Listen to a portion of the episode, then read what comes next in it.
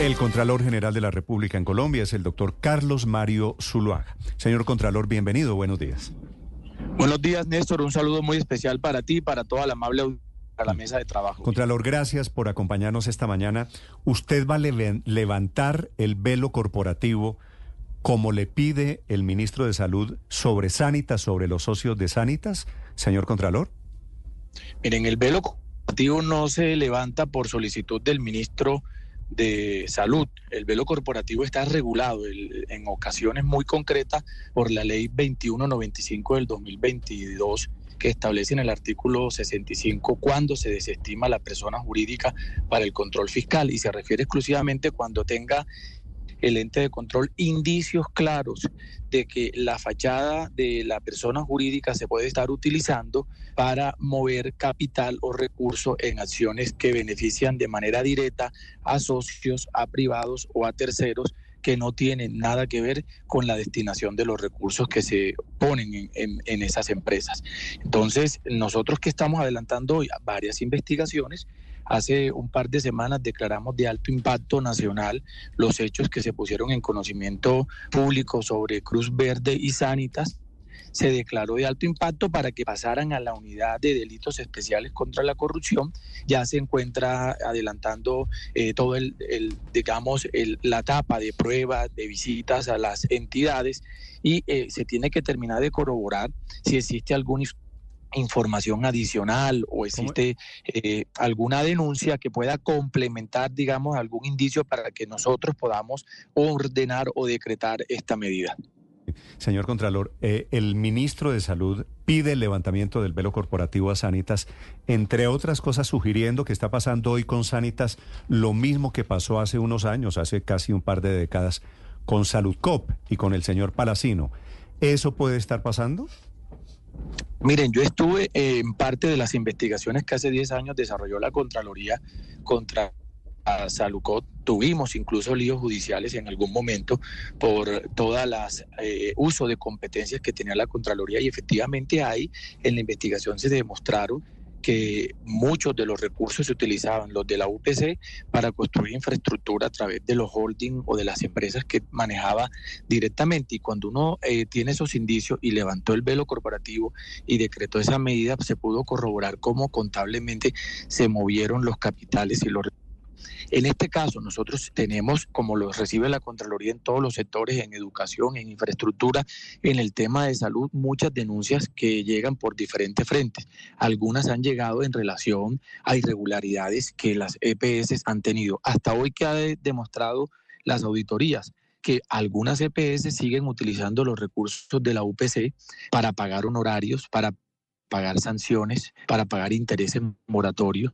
Es decir, las EPS, algunas siguen todavía persistiendo en creer que los recursos de la UPC, que es con la que se financia el derecho a la salud de los colombianos, se puede utilizar para otros destinos. de hecho, acabamos de cerrar. Para no quedarnos, discúlpeme, en el genérico de las EPS, como le estoy preguntando por Sanitas, ¿eso pasa con Sanitas? No, nosotros hasta que no concluyamos las investigaciones, yo no puedo levantar la reserva de lo que está haciendo la Contraloría. Usted me comprenderá.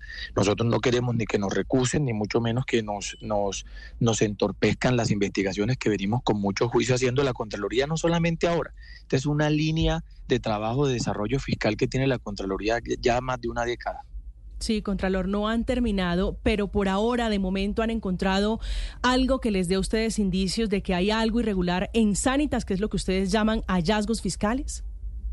Nosotros en todas las EPS hemos adelantado eh, auditorías y en todas hemos encontrado eh, detalles y, mm, irregularidades con el uso de algunos recursos. No estamos hablando aquí que todo se está mal, pero sí hay manejos irregulares eh, de algunas EPS que están hoy investigadas por el, el uso de la UPC. Sí. Sí, Contralor, de llegarse a levantar ese velo corporativo, ¿se haría para qué exactamente? Porque es que la EPS Sanitas es apenas una de las tres compañías de aseguramiento que tiene el grupo Keralty en el país, que además también tiene fundaciones, universidades, editoriales, empresas de salud ocupacional, nueve clínicas, centros médicos, clínicas dentales, centros ópticos, oftalmológicos, laboratorios clínicos, en fin, es un grupo gigantesco. Ustedes, de llegar a levantarlo, ¿qué es lo que levantarían concretamente? Miren, primero eh, hay que esto hay que manejarlo con muchísima prudencia en la medida que aquí lo que no puede en medio de un debate a la reforma de la salud crear un pánico o también eh, utilizar a los órganos de control para poder eh, movilizar gestiones o opiniones que beneficien o representen intereses de un sector. La Contraloría tiene una misión muy clara que está relacionada con la vigilancia de los recursos públicos. ¿Qué levantaríamos o qué revisaríamos en el caso hipotético medida llegara a decretarse en el mediano plazo, exclusivamente el manejo contable de los recursos que han entrado a las empresas, solamente a las empresas que han administrado recursos de salud. No se puede hacer absolutamente nada distinto con eh, empresas que no estén vinculadas ni estén asociadas a la administración de recursos de la salud. Por lo tanto, aquí tampoco estamos hablando de que vamos a utilizar una atribución para extralimitarnos en, en las competencias que tiene la Contraloría, porque también eso sería una irregularidad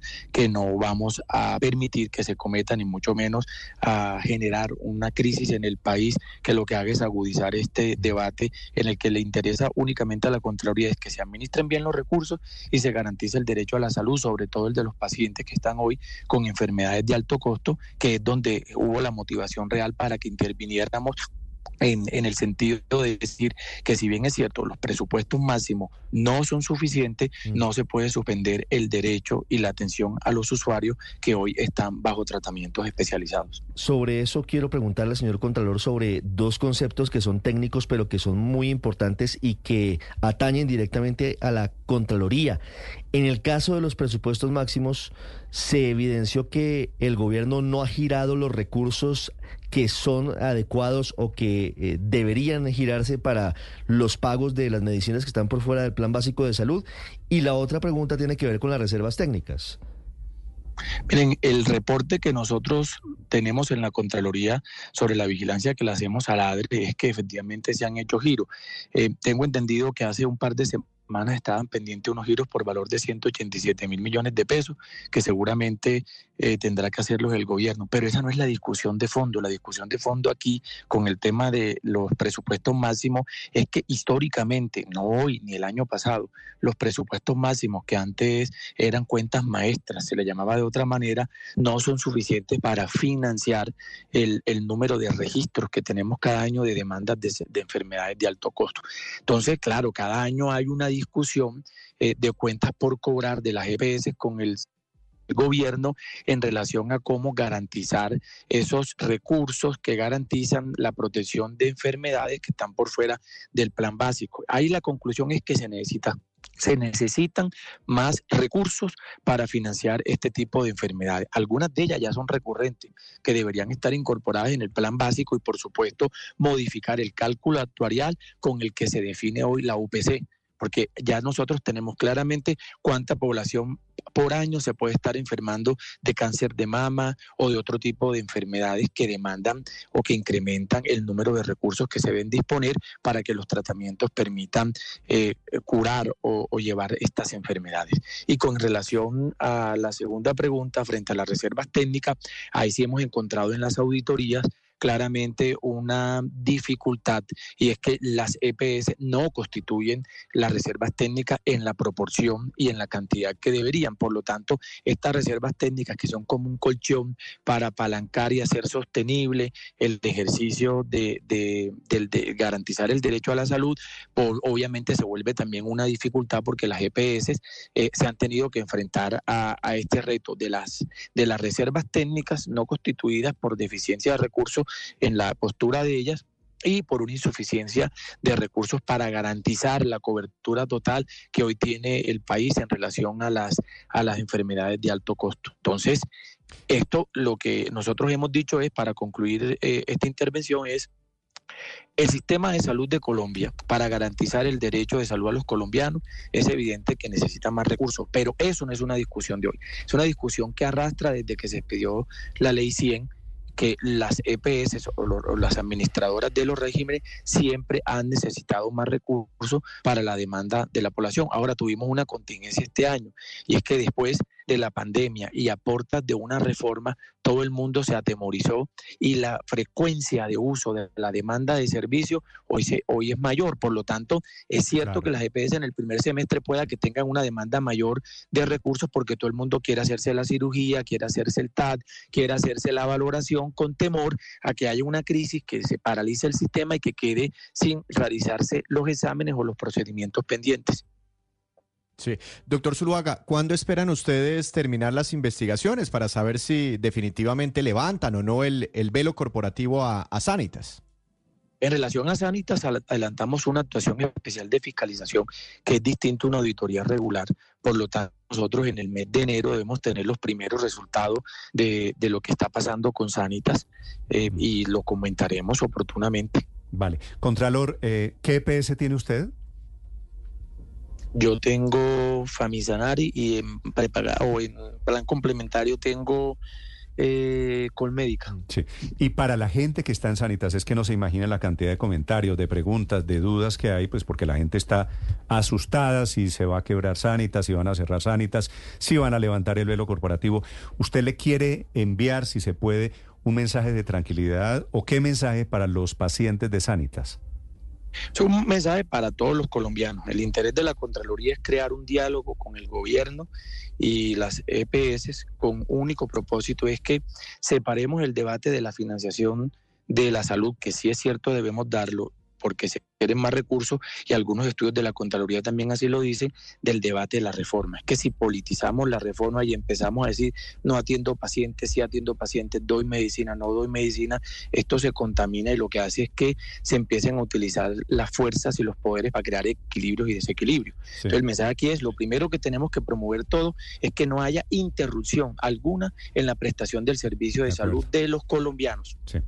Es el Contralor General Carlos Mario Zuluaga esta mañana sobre el velo corporativo, sobre Sanitas, sobre las EPS. Usted tiene citadas a todas las EPS, Contralor, tengo entendido en su despacho, para una reunión cumbre el próximo lunes, ¿no?